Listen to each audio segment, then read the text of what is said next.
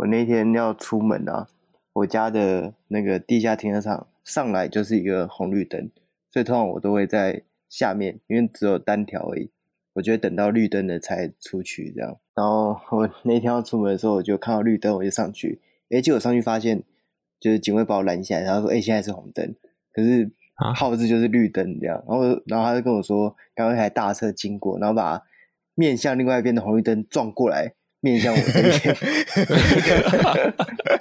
我就被两个红绿灯重叠看挡到，太猛了吧，这个又好笑。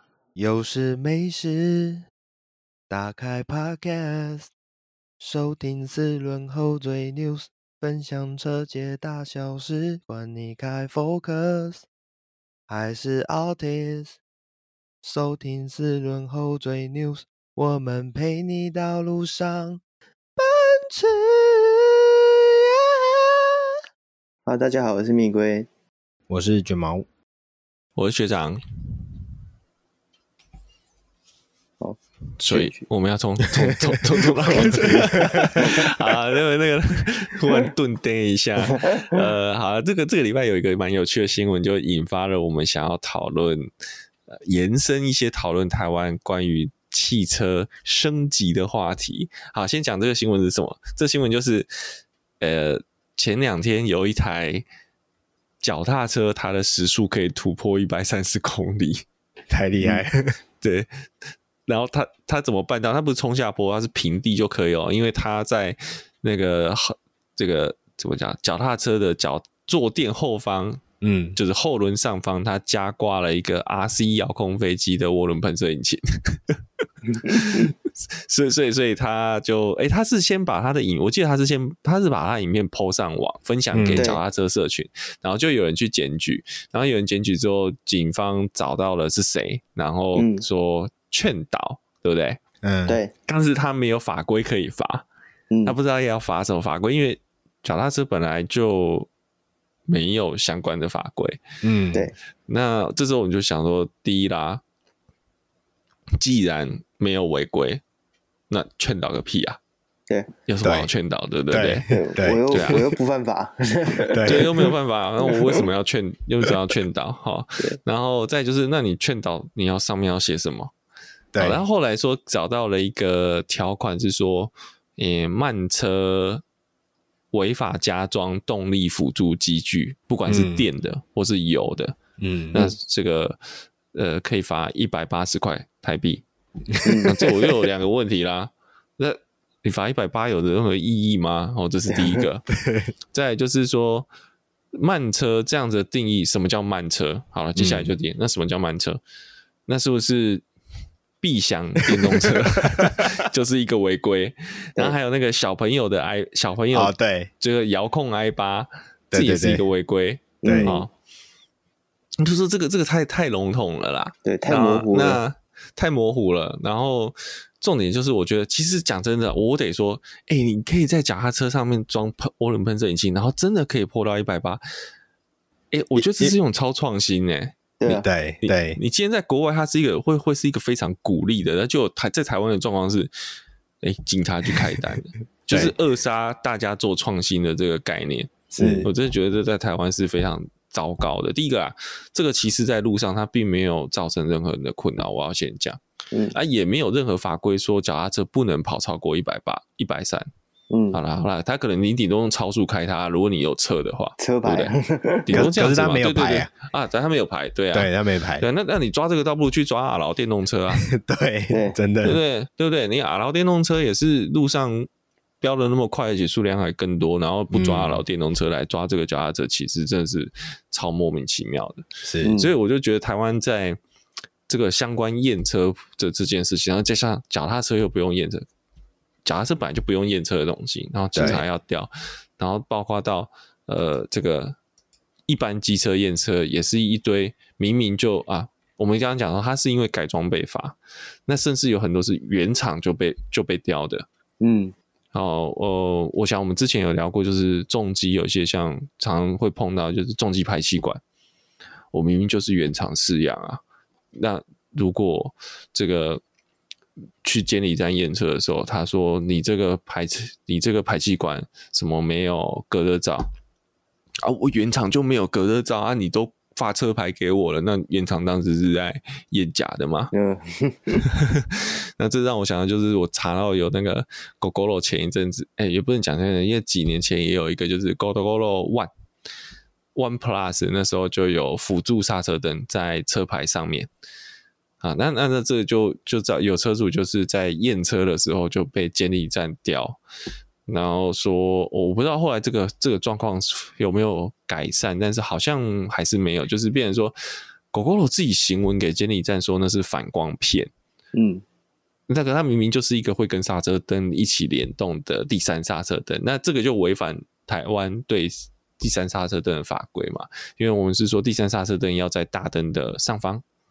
好，那 Gogoro 那个是在车牌架，所以车牌架是的位置，所以它就变成是在大灯尾大灯的下方，所以它就违反嘛。可是我觉得 Gogoro 就自己规避，所以 Gogoro 就给车主的建议是：诶，请你们在验车的时候把那个插头拔掉，嗯。然后让它刹车的时候就不会亮，它就真的是一个反光片，这蛮奇怪的。原厂叫你蛮蛮蛮傻眼的，就是对对对对，那你原厂当时到底怎么验过的？对啊，好，就是就是你说好，的确有人说什么认证车型跟实际销售车型不一样，但那是你原厂的问题啊！你怎么可以卖一个违法的东西给客人呢？对对对，呃，对，就我我我得说是这个这个逻辑啦。你你既然你明知这个东西也就不会验过，那你就不应该卖给客人。嗯，啊，我我我讲是汽车原厂，我先不讲那些改装厂。嗯，因为汽车原厂你销售就是本着我今天这台车是符合台湾道路使用法规，然后所以我才可以拿到那一排那一张合法的牌照登记书嘛。那如果我都拿到牌照登记书了，然后车主都没有做任何变更，结果最后去验车场的时候被吊，这个。真的是很，诶、欸，我觉得蛮扎眼的。嗯，就你这样把车主权益放哪？对，扰民很麻烦。其实这个还有一个，我觉得这个也是这个，不过我我反而觉得其实这个起因还是这个监理站。呃，我举个例子，龟龟你应该有经历过嘛？就是我们家最近前这这应该说这几年也有碰到一个状况，就是老的欧洲车、德系车的那个轮胎定位的问题。哦，对对对，嗯，对，就是明明当年进来的车验车都过了哦，嗯，哦，也挂牌了哦，然后当老车开始要过了六年要验车之后，然后而且以前都没有问题，是到最近几年好像才抓的特别凶嘛，嗯，就是那个轮胎角度不对。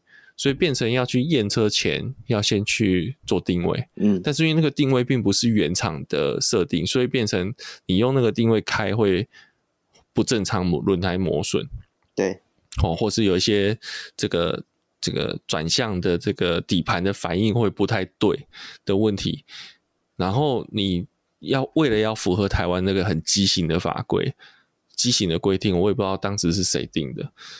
然后他们要调整，你要调，你也去验车，然后验完之后要再调回来。对对哦，然后我做你设定一个专门符合验车厂的这个，就是验台湾验车法规的那个这些倾角、束角、caster 的设定。那不对啊，我这个车明明当年都领牌的时候都验过啦，嗯，呃，那也是照原厂规定去验啊，那为什么现在就不行了？对，呃，就是觉得这个也是这个就是。嗯、呃，我们看过的问题，然后另外一个就是摩托车的时候，大家常常会讲的重机啦，我觉得重机也常常被刁，就是我刚刚提到排气管防热盖那个隔热板，哎，啊，有的隔热板就是两只排气管就只有上面那片有，因为只有上面那片你后座骑士在上下的时候容易会碰到，嗯，那下面那个明明排气管就是藏在里面的，你要。你除非要刻意去嘟它啦，不然不太会碰得到。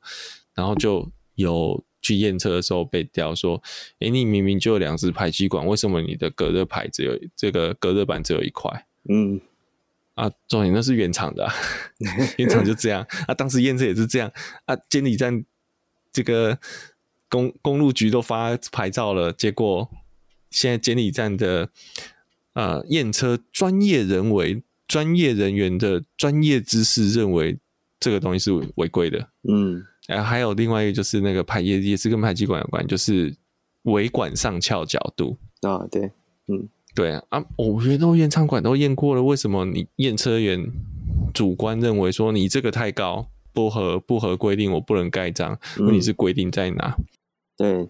说角度要翘多少啊？怎么量？那如果角度翘多少，哎，真的量出来不对，那那当时原厂怎么验过的？对啊，还是当当时是下完了，骑久了之后它上翘了，原来他打了 AZ，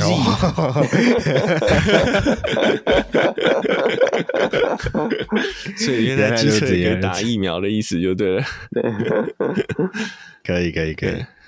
还是就呃摩摩擦热了就上翘了，哦，所以我们要冷车去，哦，也不行，冷车验车排气验不过啊。对，冷车验排气验不过，这是这是是一个矛盾两难呐，啊。对啊，冷车排气验不过啊，热的角度验不过，怎么办？要处在处在两个平衡的状态，要让它稍微热又不太热，要沾不沾？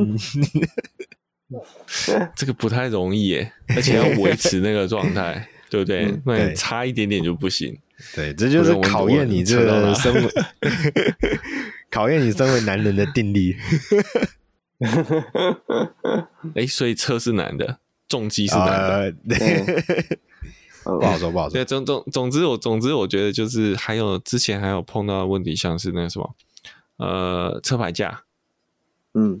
哦，因为我们好像重机的车牌架法规是，你在车牌后面要有一块塑胶片，跟车牌等同样大小的。但是因为大部分的重机，我们讲挡车类的话，它不会有那个车牌架，它只要有那个挡泥板延伸，然后挡泥板上面有车牌的锁点，可以把车牌锁上去就好了。嗯，然后所以车牌其实有后面可能有只有中间是刚好跟挡泥板重叠，那剩下两侧。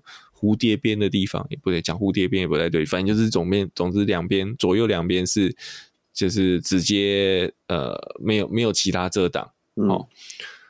呃，讲真的，我觉得要那块板子到底干嘛？那我们的法规说要有车牌呃那个车牌的后面要有遮挡，那哎、欸、我真的不懂要那两块干嘛？因为因为你说很多看到很多网络上的这个。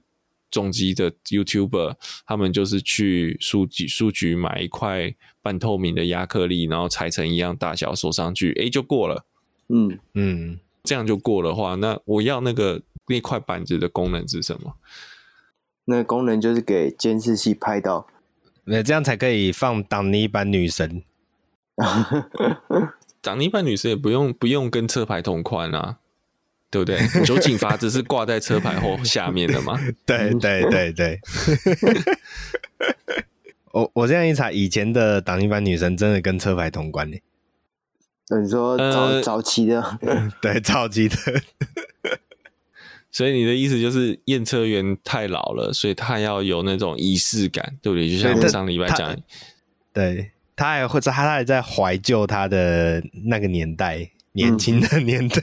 嗯笑脸的喜尊，对对啊，所以我觉得台湾就有一些法规上面，嗯，我们在讲验车部分就有诸多奇怪的这个设定。反反而我觉得有一个东西是比较合理一点的啦，就是大灯的部分。就大灯，其实台湾的验车也很贵嘛。哦，你说之前之前二零一九年，我记得有开放。还是二零二零年有开放几月几号前，如果你有改装 LED 大灯的，去可以去申请变更嘛？嗯，只要它光型符合。那后来现在就不行了，所以现在如果你自己原本不是 LED 大灯，你去改了 LED 大灯，到时候验车你要把它装回来。嗯，对。好，那大灯要验光型这件事情，我觉得是非常合理，因为那的确会影响到对象。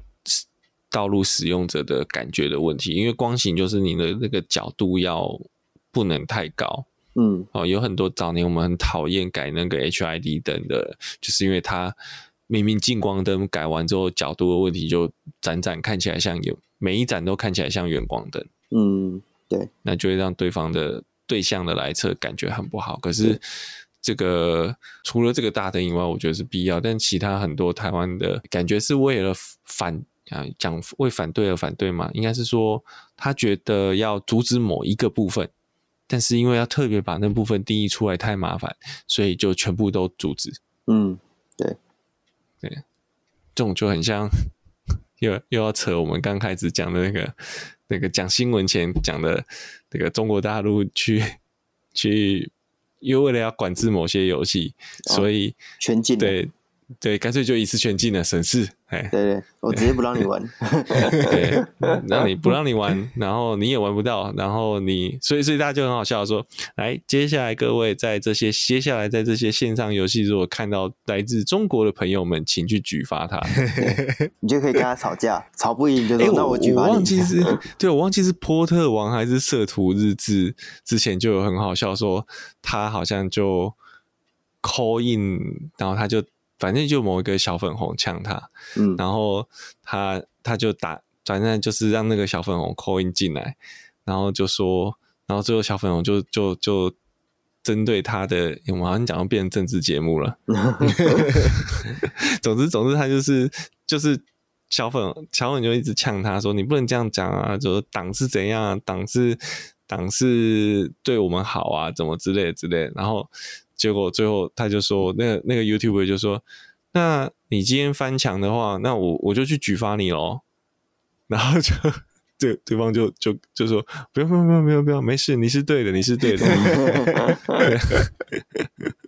台湾是一个独立的国家，这样子，我们怀念他。总总之总之，我就觉得，对我总觉得就是监理站的人员。也不能可能不一定是监理站人员，应该说，呃，监理单位为了便宜行事，所以他干脆就把很多复杂的规定简化之，就非黑即白。嗯，我觉得这样就很不好。包括那个车牌到底能要翘多高算翘啊？真讲真的，如果是原装车就是这样子。那我好像看到有另外一个 YouTuber 也蛮呛的，就是那个监理站人员说：“哎，你这个角度不对。”然后我建议，就是这是我的建，就是说什么，呃，从后方无法直视，然后就他就他就开始拉着那个监理站的人，他蹲下来，蹲下来，你看得到号码吗？可以。那站起来，你看到号码吗？有没有被任何遮挡到任何东西，或被任何东西遮挡到？说都可以哈。那你建议我什么？对，然后他说没有，我就建议嘛，因为你这个这个真的是这个角度，我建议你再把它放低一点。然后说那我合法，我干嘛要鸟你的建议？嗯，而且建议啊、呃，如果我不不听建议能怎么样呢？对，对不对？如果如果合法的话，所以就觉得呃，的确台湾呃，这是在在验车这件事情上蛮伤神的啦。嗯，对我刚刚还有看到一个。是刚好滑 Facebook 看到，就是他有一个网友，他有一台二零一五年的 CBR 六百 WR，就五年的车就是要进行验车了嘛。然后他去验车的时候，他是全车原厂，完全没改装的状况。然后验车人员跟他说：“哎，你的车没有定位灯。”他说：“台湾的法规规定要有定位灯，没有的话就不能通过。”等一下，定定位灯是什么东西啊？就是有点像日行灯那个东西。哦，就摩托车就是反正你开、嗯、开了就会亮的那个。对，然后他还特别开了一个监理系统里面的照片，要符合这个，告诉他要符合这个验车规定。但是他看了一下他原始的照片，就是你的车每一台车几乎都会有原始出厂的照片。哦，对。呃，正面跟后，呃，正面跟后面，它不会有侧面。嗯，对。然后他看了那个电影站给他的照片，上面也没有定位灯。然后他就在那边跟检验人员就争执了一下，他就那检验员就跟他说：“只要你可以在你的车头弄一个亮亮的东西，让我拍照的时候有就过了。”所以他就去书局买了双面胶跟手电筒。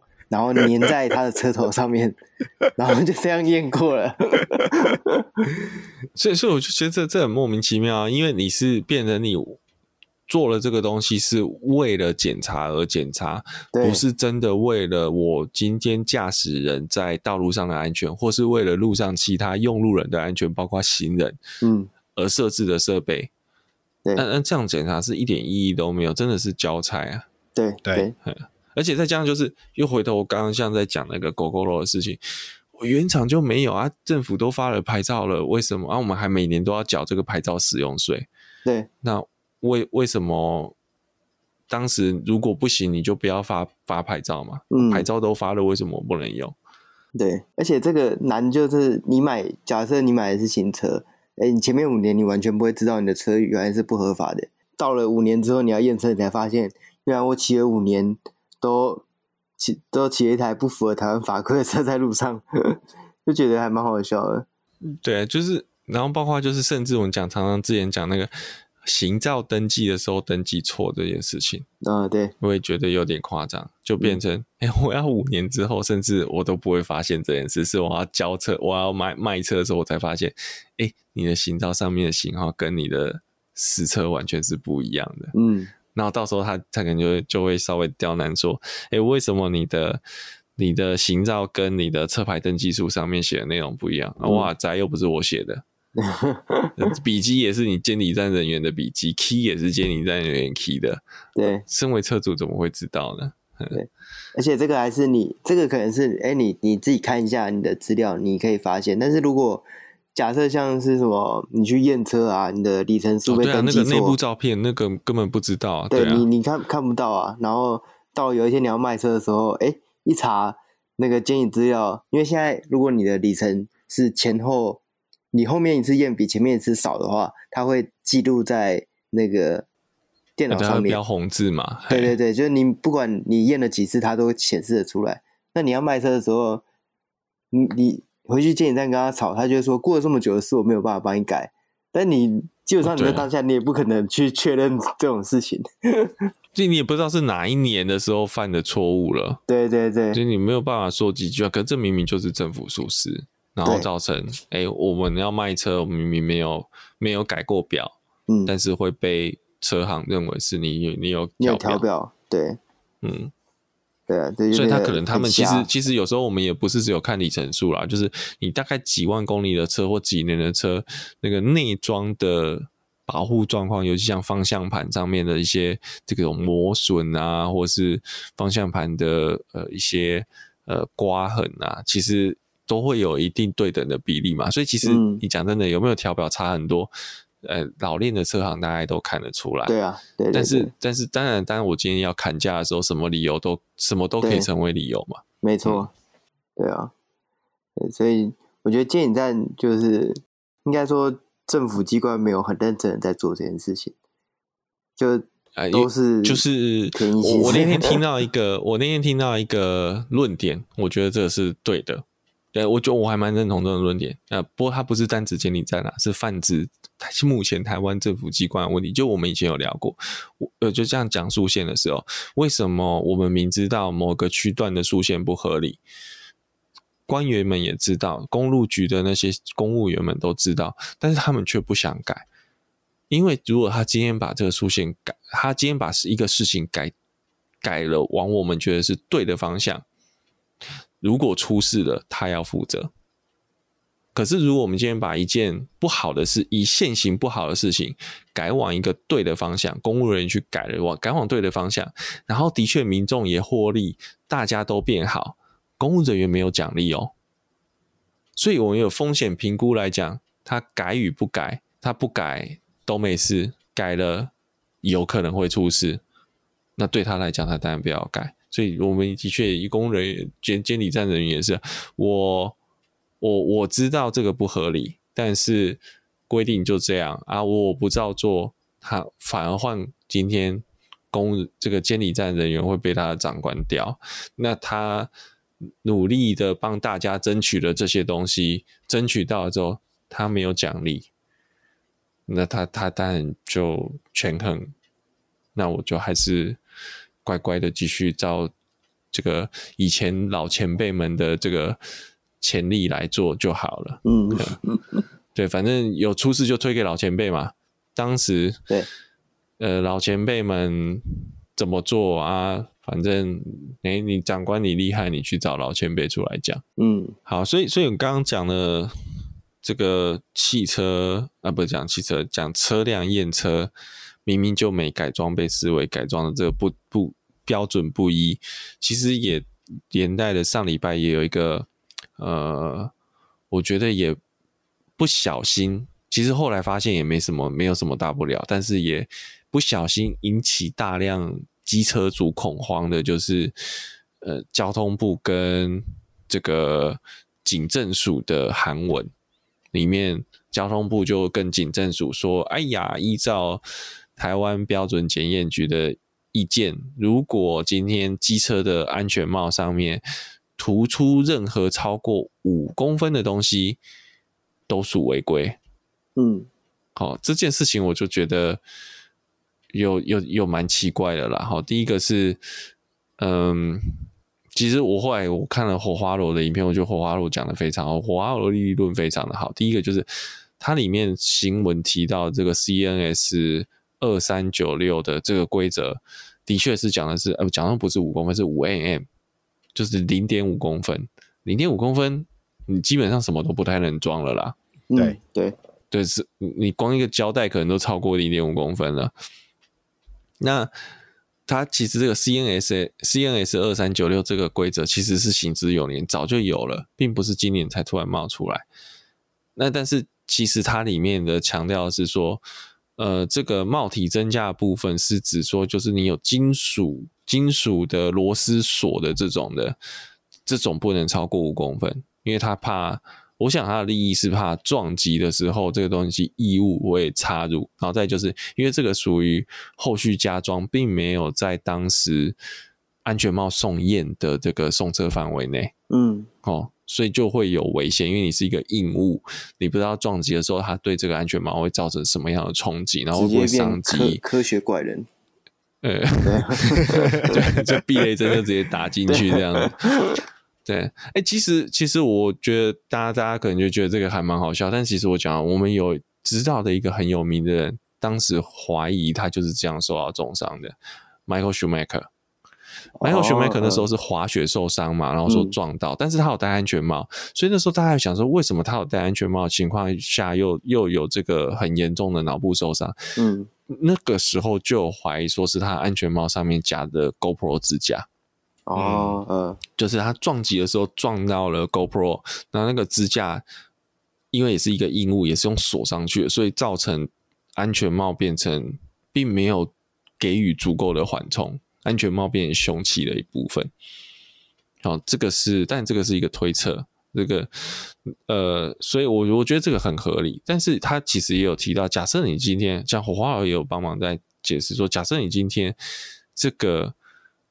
安全帽的呃，这固定这个行车记录器啊，或者你加装的东西的固定方式是用粘的。当你发生意外的时候，它可以脱离，其实就没事了。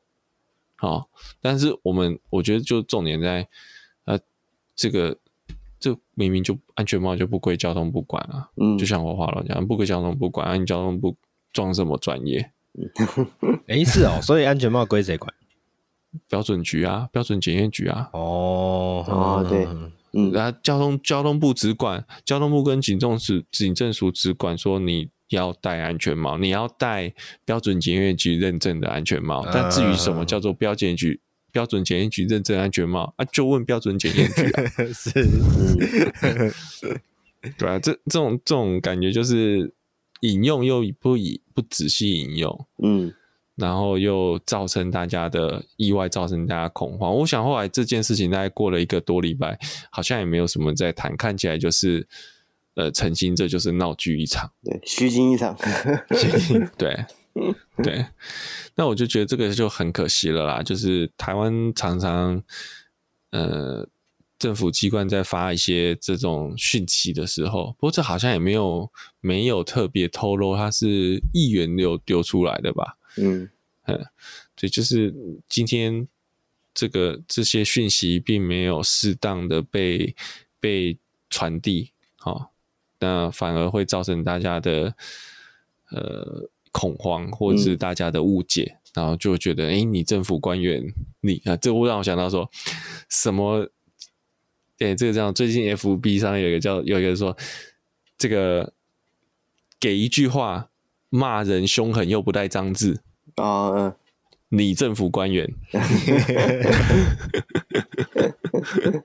对，对啊，就感觉好像就是每次都这样啊，就突然有一个哎、欸、很耸动的标题，然后讲到哎怎样怎样怎样，就过了一个礼拜之后，就就又沉下去了。一方面是他可能搞错了什么之类的，然后再一次台湾人也是很健忘，反正这个新闻过两天之后也没有人 care，然后就就过去了。对，那那其实其实倒不如花点心思在过过刚刚讲，就是到底什么东西对对骑士们的安全是好的，嗯，用用用点心力在那边改进，或是什么对用路人不不，我讲用路人不只是开车或是机。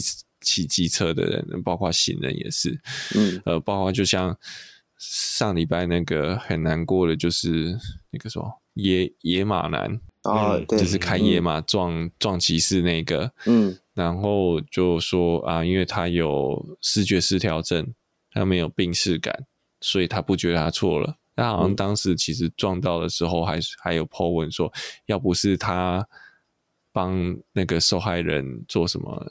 就做做急救什么的。那个受害人不当下不可能会活着嘛？对，好像有这样，好像有这样子的言论。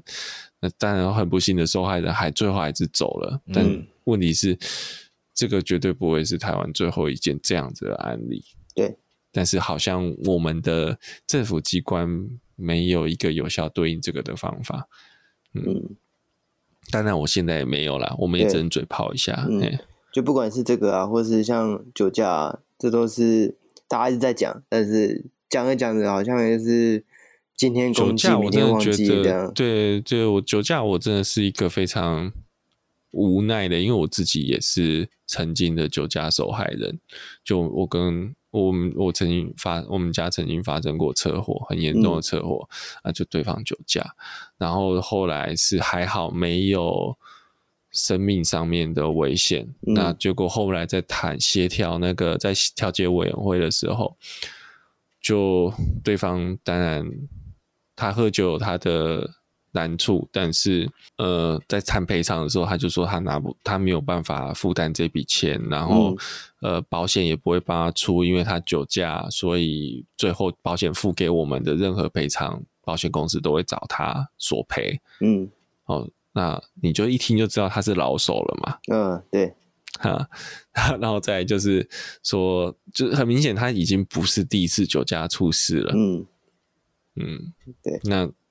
你怎么这种人就是某某些，但不是所有这这就是这类的事情，就是一再的发生。嗯，而且可以听到大部分这种事情啊，通常会酒驾的人，要么是零次，要么就是无限次，就是通常都是累犯、啊。没有没有那种说初没有那种说初犯就痛定思痛，就从来不会再有，对对。或是对。很难，大部分就是很难很难，对，因为就是。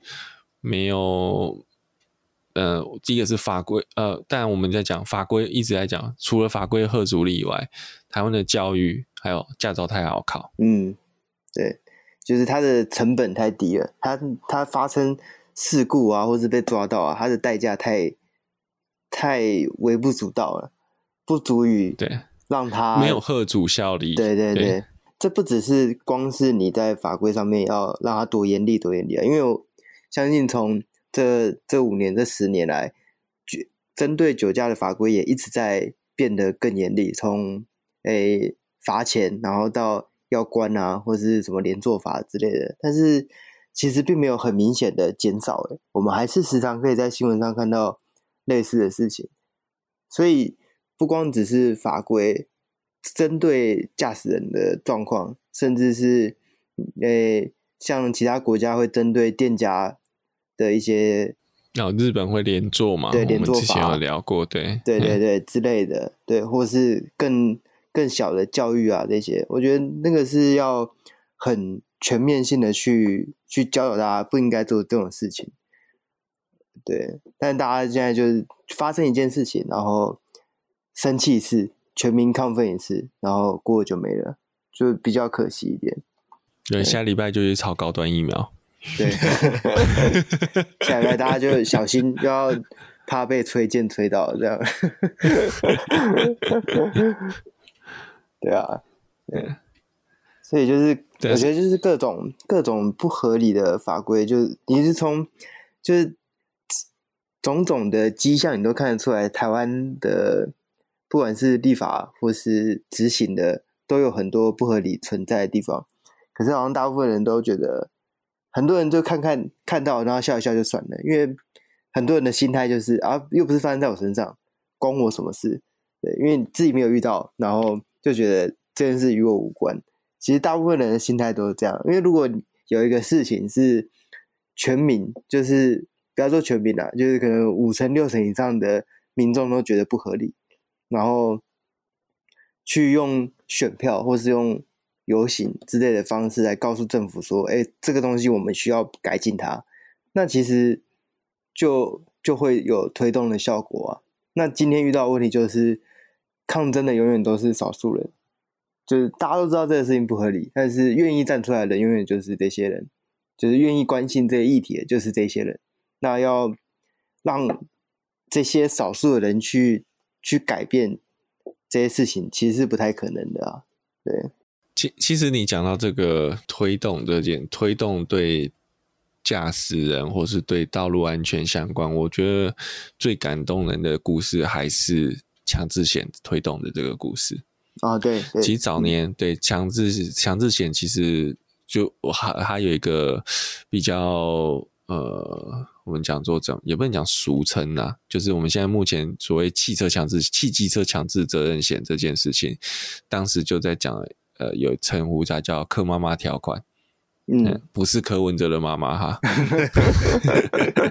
是一位一个呃。柯蔡玉琼女士就是她的，她叫柯妈妈，是因为她就她的儿子出出车祸嘛，那呃过世之后，那个时候就是那种重车砂石车跟货车业者就是有恃无恐啊，我就是陪你公定价。那也是他儿子过世之后，他去很努力，花了花了非常好几年好几年的时间，十一年去参与这个法律的制定。推动，然后最后生效。其实至少在台湾，我觉得这是一个非常励志的，也不能讲励志的，这是一个悲剧。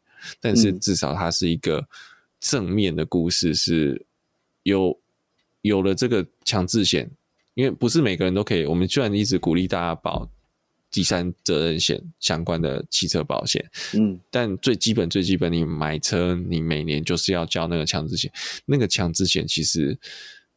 还是对某些人有能够提供上一点点的帮些微的帮助，一些最基本的、啊，最基本的，对对对，而且第一时间的，因为强制险的给付并没有什么责任的问题哦，它并不像我们第三责任险啊，会看甲方跟乙方的肇责多少，按比例多少，我还要去谈判说这个我到底要不要赔你这个，要不要赔你那个？好，那强制险就很一翻两瞪眼，反正出事了就先赔。那至于是。甲方赔，甲方的强制险出还是乙方的强制险出都没有关系。对，哦，你只要有一方，任何一方启动，就不像不像我们假设我出我出车祸了，然后我应该要赔对方钱，但是我就装死，嗯，我就都不找我的保险，我都不启动这个理赔程序，对方永远都拿不到钱。嗯，那强制险是你只要有，呃，你只要有报案三联单。任何一方都可以去请求对方的强制险给付，嗯，那这我觉得这个是一个非常好的，就非常方便，而且非常你不用看对方脸色，你不用跟对方怕对方说对方都不动作，哦，而且强制险其实虽然它的金额不多，但是它可以涵盖的范围、理赔的范围还蛮广。我记得它其实还有包含医疗部分的交通费用。嗯，但这都这个算是小钱啊，但对某些人来讲不无小补。对，嗯，所以我觉得一，呃，如果在台湾有更多像这样子的例子，呃，会更好。嗯，我这边想提一件事情，就是刚龟龟有提到，就是大家对于交通法规的，我们讲说抗争也好，维权也维权也好，或者是试图去改变这件事情的这个一些方法。也好，但是我是想要提一下，不晓得两位还记不记得，就是在二零一三年的时候，就是当时有一位医学院的学生，还是医师哦，已经是医师哦，他是那时候是，他那时候不是讲说是柯文哲的爱徒嘛，对吧？然后也是一样，就是被酒驾的酒驾的车车祸啦，酒驾的车祸。被酒驾的车撞到，嗯、然后就是离开人世嘛。对，那那时候也因为刚好是在二零一四年，就是在台北市长的第一第一任，不是第一任，呃，台北市长的对第一任，对对对对，那时候其实引起蛮大的回响，跟讲回响有点奇怪啊，蛮、嗯、大的关注啦。尤其是那时候刚好是在、嗯、呃上一次上一届的国民党任期的末期嘛，我我记得没有错的话，嗯、对，所以在那个状况下，其实很多人都很努力的想要尝试用自己的选票去改变这个是这个社会，尤其是改变台湾的不管是所谓的社会生态也好，或是政治生态也好，对，所以也引发了后续的很多。种种的那种算是比较以当时来讲蛮大的一个变革，对。但时至今日，我们还是可以看到，就是政府对这些事情的处理状况，并不我并不如我们预期想象的积极或是呃正面，对。甚至是有好几任政府官员，不管是曾经有酒驾记录也好，或者是被抓到有酒驾也好，这种状况还是层出不穷。对吧？所以，对我我会这样想这么说，会我会想提这个话题，是想说，就是呃，各位在运用选票来想要矫正矫正这个社会环境的这个做法，还有一个点就是，你也不能只是呃，要怎么讲？会感觉太敏感，没有，就是就是忽然变得好严肃。对啊，其实这么说啦，就是。我们用政治的手法想要改变国家环境、国家状态的时候啊，有时候真的不能只局局限在蓝或绿的两个颜色之中，有时候真的是要跳脱颜色出来，嗯、去看哪些人、哪一些，不管是立委也好、议员也好，或是哪一些执政人物也好，是真的有办法做出改变的。而不是单纯只看他的颜色。你刚刚这样讲，柯 P 第一个就反对，你怎么会只有蓝绿呢？还有白啊，还有白，还有黄，对，还有橘。对，应该说很红。应该说就是大家其实要正视一件事情啊，就是我们常很常很多人在讲说，就是台湾社会环境就是被两党消耗掉。对，就是这个问题其实是血淋淋的，对，它影响到的层面其实真的是蛮广的，对啊。嗯。对啊，对啊，所以有有点牵扯到太政治去了，但是这是确实是一个、嗯。我觉得是一个，因为你我觉得这很现实面。你说教我们谈交通不谈政治，哎，不扣两个代际嘛。对啊，因为我们在谈道路交通的东西，就是跟人有关。嗯，啊，跟人有关又跟很多人有关，就是政治的东西。对，对，没错，这是一个现实面。嗯，嗯好，突然变好严肃。那所以我们这个话题就。差不多到这边吧。总之，我觉得，呃，想法就是大家自己呃有骑重机的人，自己稍微注意一下 自己验车的时候，也要准备一些东西。对，对，然后呃，我们这些呃开原厂车的人，也不要认为自己以后验车都是一帆风顺。对对对，就是我们不知道什么时候监理站会冒出新的专业规定。对对对不要高兴太早，不是你全原厂就没事哦。对对对。对，所以加减有一些背景知识，至少哎，到时候你还可以跟监理站的人员做一些理性的讨论。嗯。嗯，对，然后真真的要理性，对。对，不要对，绝对我们我们我们对我们验车验不过，不能叫人来打人。对对对，不要，然后没有暗指任何事情，不要动不动就对大打出手这样。对啊，记得就是我们验车转第四次验过了，也不要找兄弟来。对，对，哎，这是不是就刚好太敏感了一点？对对啊，对，那针针对法规的部分呢、我觉得就是大家要多。关心一下我们台湾发生什么事情，然后去关心他，要要知道现在有些人在做什么改变，因为这些改变可能现在看似与你无关，但是未来的某一天，它可能就会是你生活的一部分。所以，如果你觉得这个事情是对的，那你就应该要站出来支持他，不要就是默默的觉得，哎，我只要不出声反对就是支持他，不是？你必须要跟大家一样，就是出来表示一份心力，那才是支持这件。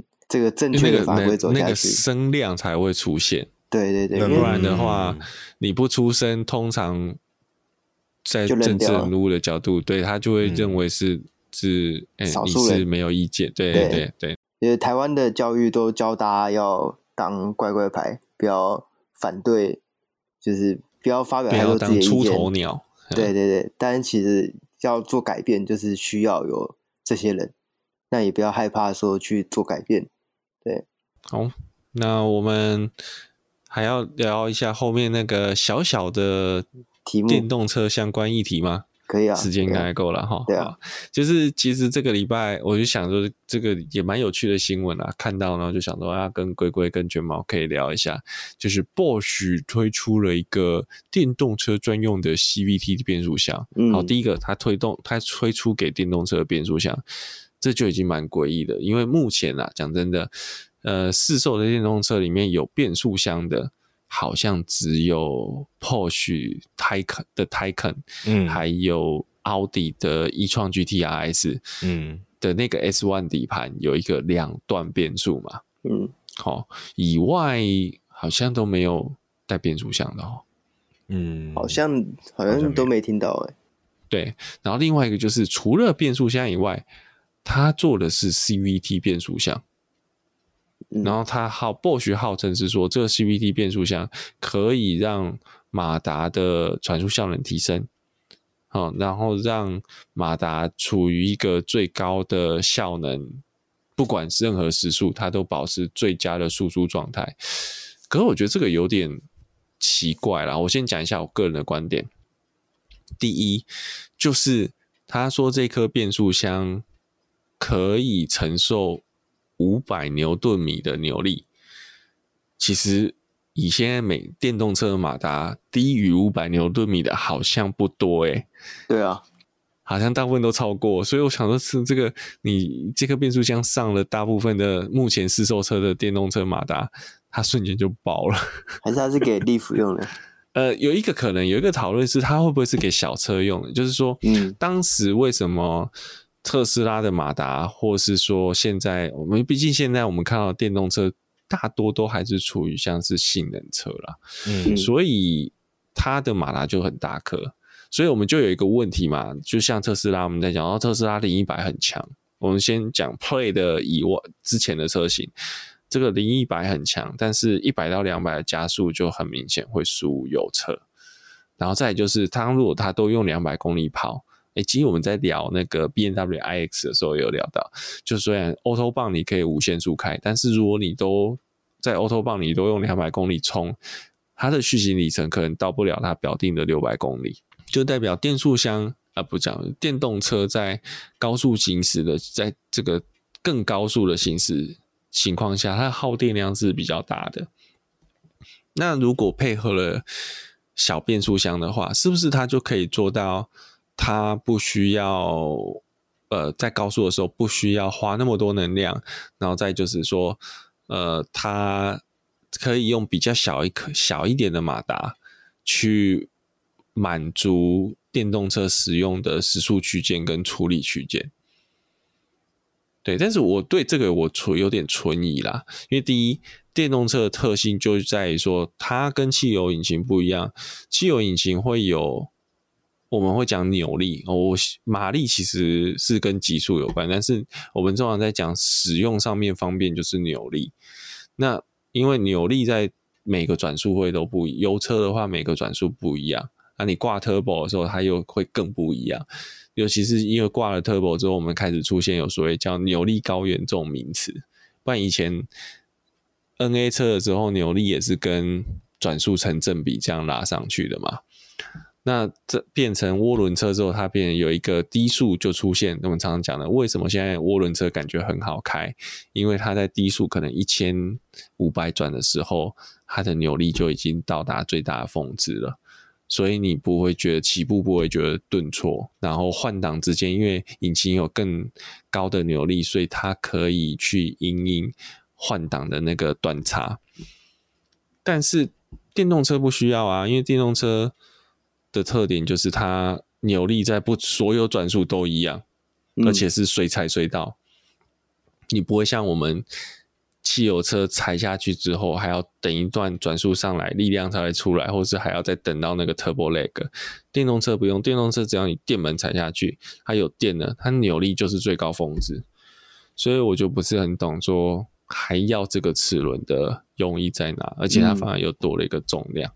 对啊，对啊，嗯。听起来就很、嗯、感觉是很无用的存在。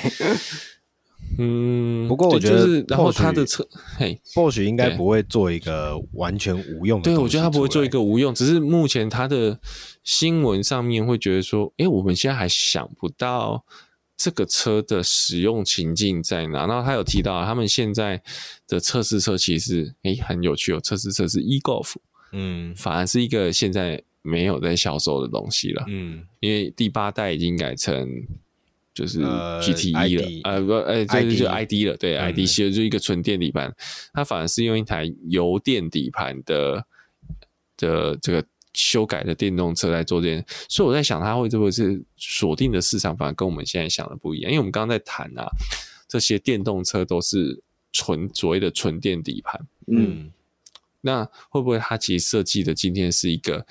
呃，像我们在讲的，maybe 像 EQA 这种，它是一个油电，哦嗯、然后它把引擎换成电动马达，所以它其实第一个是引擎换成电动马达，它前驱它的出力的确就相对受限一点的车型，嗯、然后再就是它的确这原本的油车的锁点啊、悬架的位置就有变速箱，所以它反而这类的产品有它生存的空间。不过会用到这类产品的品牌，如果现在算一算，因为我们讲的主流的欧洲大厂，像德国的主要几间 VAG，然后宾士、BMW，现在其实都已经有，即便是像学长刚刚提到的 EQA，它还是用所谓的呃油车架构去衍生出来的电动车产品，但是他们都有已经有算是自己相对成熟的设计在使用，在应用中，甚至在生产。对，所以假设 Bosch 真的是还要想要去走去接这个燃油车末代的这一个市场的话，目前想想大概也就只有日本车系会有这样的需求吧，我觉得。而且再加上它是 CVT，对，其实，嗯，我现在能够想到欧洲车厂有玩 CVT 的是老世代的奥迪，对，嗯，对。后来你讲真的，近十年的车型应该没有 CVT 的了吧？嗯，至少台湾市场上的没有。对对对，然后我们会看到 CVT 就是啊，Toyota，然后速八路，嗯，日系车。对，诶，CRV 是 CVT 吗？CRV 有 CVT 对对对对，那那就啊，那就汉达、Toyota 跟速八路有用 CVT。你上没有看过欧？哦，你上，OK，比较没有欧洲车厂用，对，啊，因为你上也跟也跟 Benz 脱，呃，应该讲 Infinity 也跟 Benz 脱钩了嘛，嗯，所以你上系统也不太可能会用到 Benz 那边去了，嗯，嗯，对，所以真的不是很确定这颗的使用用途是什么，但我相信它应该有他们的。使用情境啊，只是对我来讲，我觉得会有点急了。嗯嗯，对对，目前不知道到底到底该谁用，该给谁用。对 对对，对目前想不到，因为我觉得第一个，我光看到它最高可承受的扭力只有五百牛顿米，我觉得很容易，它我们现行车款看到的马达就就可以把它灌爆了。嗯，对，可能是那种。都会小车吧，就像我们之前有聊过一些雷诺啊，或是呃 Citroen 啊，或是日 Toyota 也有类似的产品，就是推出一些小小的都会用的小型电动车，嗯，也许有可能会有这种的需求。对，然后另外一个就是，其实 CVT 变速箱相较于传统的这种，不管是手排、自手排，或是所谓自排变速箱，它最大的好处就是它的，因为它没有所谓的档位问题，所以它今天在改变输出比例，它是一个我们会讲是无断的，嗯。那你从低速到高速，你都不会有一种换挡的顿挫，不会有换挡的感觉，因为它就是一个无间隙的去改变它的输出比例。嗯，但是这也是电动车，同时这也是电动车的特性啊，因为电动车就单段嘛，你只是油门的深浅改变你的转速，但是电动车本来也就是从低速到高速，你不会有感觉，除了 Taycan 跟跟。一创 GTRS，一创 GT 系列的，嗯，好、哦，会有那个一二换换，好像还蛮明显。我自己是还没有试驾过了，听说是感觉出来的那个换挡感，但是其他牌的本来就没有啊，所以我就觉得你这是 CVT 在这边的特特点就不出众，嗯，也哎、欸，会不会以后我们的 e-Verica 上面也有可能搭一个 CVT？有可能，因为动力也不大。动力太小了，对，需要档位来帮他增加一点。那个是 CVT 也会打滑吧？对啊，会不会？对，如果它今天真的载载太重，然后引擎又不够力，你反而有可能是 CVT 的钢链在那边打滑，嗯，然后车还是推不动，哇，糟。我反而是觉得这个工，这个你以未来还有一种可能就是。我觉得这也可能它会死，这个这个设计，这是我个人的想法了哈。有可能它会死掉，就是当你的小马达小没有关系，可能未来的科技，我们马达体积不用到那么大，但是电池的放电力够强，它可能还是打得出来那个动力。嗯嗯，那这时候，诶，CVT 就像我们上礼拜讲的。这个那种好用的电子，有些好用的电子产品，因为你自己车上开始标配了某些东西之后，它就消失了啊。对，呃，对，就是市场的转变。然后它原本当下是一个当红炸子鸡，但是很快它就被另外一种更新的组合应用去取代掉了。对，我们就接着看看市场是怎么发展的。对啊。之前不是有听说会有纯电的手牌吗？忘记是哪一家？嗯、呃，那个 Jeep Jeep Jeep，对啊，对对，纯电手牌这也是一个很妙的，对，很妙的很妙的组合，对啊，真的。这样到底到底有没有离合器可以拆？对那个离合器到底是电子式还是机械式的？啊，对啊，所以它如果像这样，它可以就断，反正就断电嘛，断电的那一瞬间，其实你就换挡。那你就不用、啊、不需要真的有离合器片对这件事情断电，那我要摁我要摁一个按键断电就可以了。我还要不是不是我说就是你在你在踩离合器的时候，它其实是断对供应马达电，那这时候你马达其实就属于一个没有阻力在空转状态下，你就这时候换挡。嗯，反反正听起来就是很迷。对。所以到现在还做不出来嘛？应该说不是，也不是说他做不出来，到现在还没看到他在卖嘛？对，有有可能是做出来的发现哦，跟他赛，做出来之后才发现我，我到底为什么要做这个？而且我觉得还有一个问题，电动车换挡这件事情，呃，当然你可以看转速啦哈，嗯，但是其实我们呃在开手排车的时候，我们还蛮。依赖引擎转速声来判断我要不要换挡啊？对对对，对，对，不管是骑摩托车或者是开车，嗯，都都还蛮依赖这个东西。但是你今天电动车，你很难靠它的声音判断我现在转速是多少。对，所以这个虚拟虚拟声浪的这个需求用途，对不对？哦，没有没有，就是以后电动车要配那个像以前网咖有没有？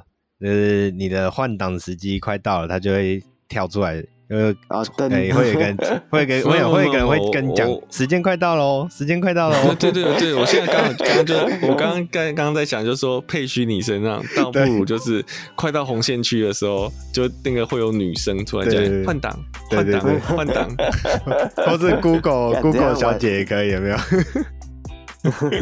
在晚上开车太可怕了。对，这样升档升档 降档降档，他妈的你还不降档？人工智慧，对，我知道人工智慧。然后最后那个特斯拉 but 就手伸出来，不自己帮你撸。